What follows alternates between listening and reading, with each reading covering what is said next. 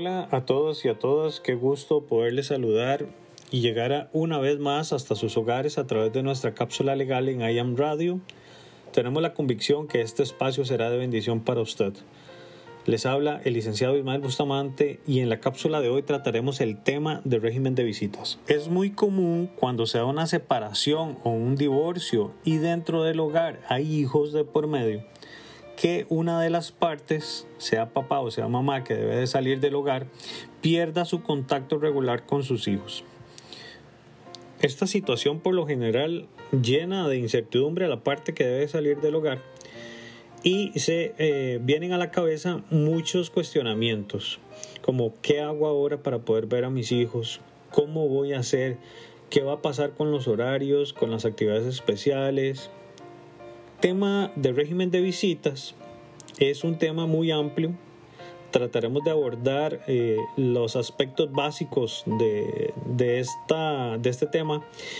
Es un tema muy sensible por cuanto hablamos del compartir diario con los hijos, con sus padres. Hablamos además del derecho superior de la persona menor de edad, que es más importante que cualquier otra cosa. En la oficina es muy común escuchar casos donde llega papá o mamá y nos dice es que yo tengo derecho a ver a mis hijos. Y por supuesto que es cierto, pero aún más importante que ese derecho de papá o de mamá es el derecho que tienen las personas menores de edad a compartir con su familia materna o su familia paterna.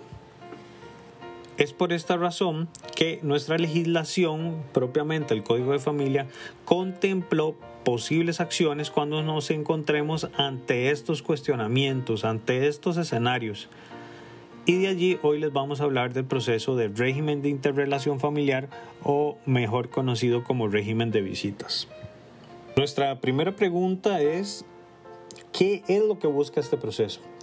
Bueno, este proceso precisamente lo que busca es restablecer en la medida de lo posible el diario compartir que tenían los padres con sus hijos, es decir, que esa relación se vea lo menos afectada posible. Este proceso es posible atenderlo en dos vías.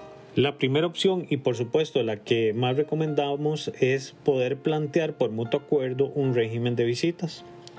Si no fuera posible establecerlo por mutuo acuerdo, pues la posibilidad que nos queda es plantear el proceso en la vía judicial. Acá quisiera hacer especial énfasis en señalar que poder establecer este proceso por mutuo acuerdo es de suma importancia ya que son los mismos padres que conocen el día a día, el trajín diario de los niños, cómo distribuir este tiempo.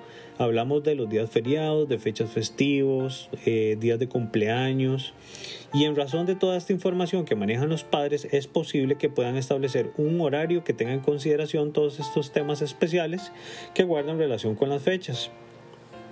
Si por la razón que fuese no fuera posible poder ponerse de acuerdo entre papá y mamá, pues necesariamente la parte afectada va a tener que acudir a la vía judicial a establecer este proceso de régimen de interrelación familiar, con la finalidad de que sea un juez que determine cuál va a ser el horario de visitas, el tiempo que va a compartir papá o mamá con su hijo y también que se haga respetar los términos en que se acuerde el régimen de visitas.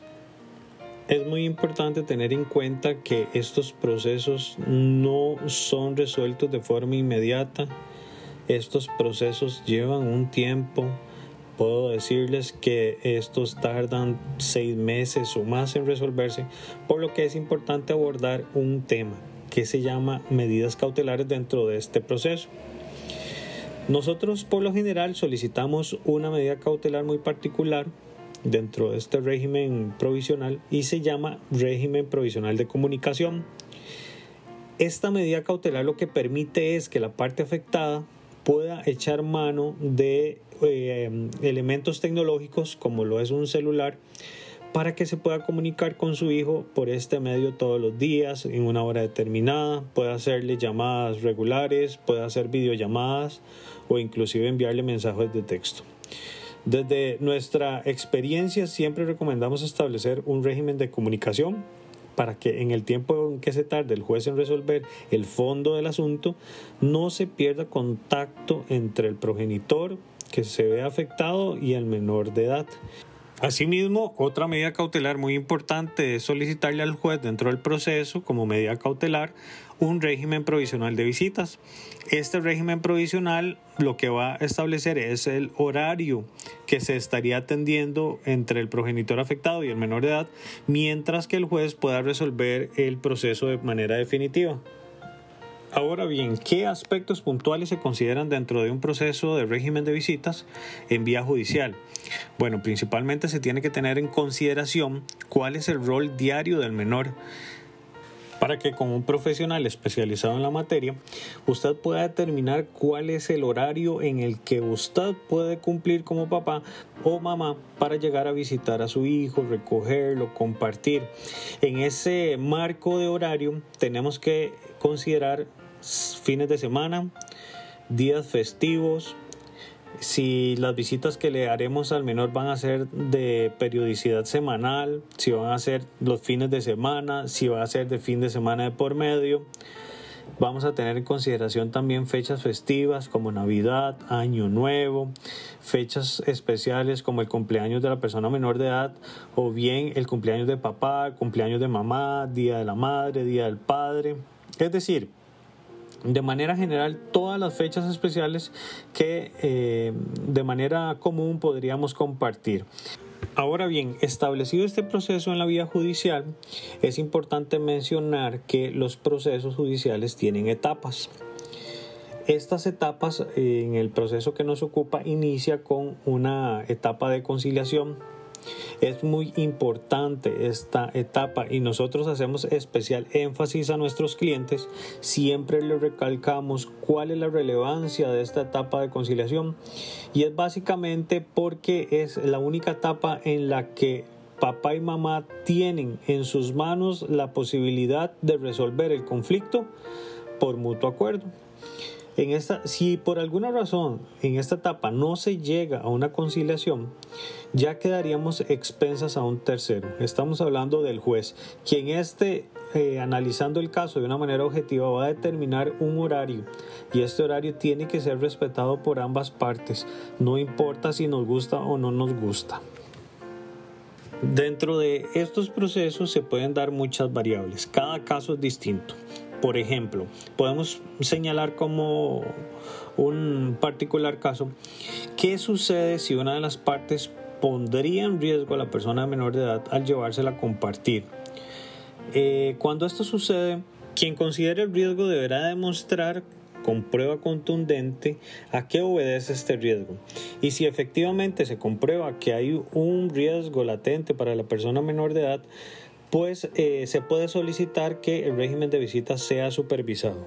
Al ser el régimen supervisado ya entran dentro del proceso terceras partes que actúan como vigilantes de la persona menor de edad y estas pueden ser trabajadores sociales, pueden ser psicólogos, eh, en manera general representantes del PANI. Finalmente debemos de tener en consideración qué sucede si el juez ya estableció el régimen de visitas, ya está el horario determinado y alguna de las partes irrespeta lo indicado por el juez. Ejemplo, ¿qué pasa si llegamos a recoger a la persona menor de edad y la otra parte no nos quiere entregar a nuestro hijo o hija? Bueno, en ese caso tendríamos que acudir a la fuerza pública para que con ellos nos acompañemos a hacer la solicitud del cumplimiento del régimen establecido. Por eso es importante que la persona a la que se le otorgó el régimen de visita siempre ande este, este documento si sabe em, que va a tener inconvenientes. Entonces, al buscar a la fuerza pública, le van a mostrar el documento del régimen, ellos le van a acompañar a hacer la solicitud del menor de edad y si por alguna razón se niega, pues eh, hay que solicitar a la fuerza pública que levante un acta.